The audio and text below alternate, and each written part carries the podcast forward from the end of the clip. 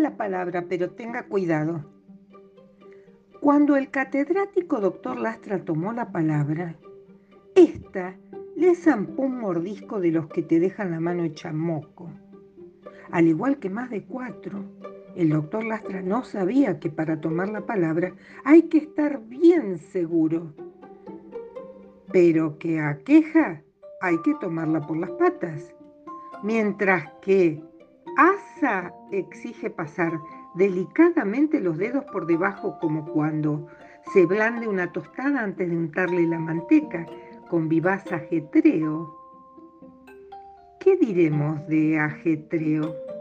Que se requieren las dos manos, una por arriba y otra por abajo, como quien sostiene a un bebé de pocos días, a fin de evitar las vehementes sacudidas a que ambos son proclives. Y proclive, ya que estamos, se la agarra por arriba como un rabanito, pero con todos los dedos porque es pesadísima. Y pesadísima de abajo, como quien empuña una matraca, y matraca por arriba como una balanza de feria. Yo creo que ahora usted puede seguir adelante, doctor Lastra.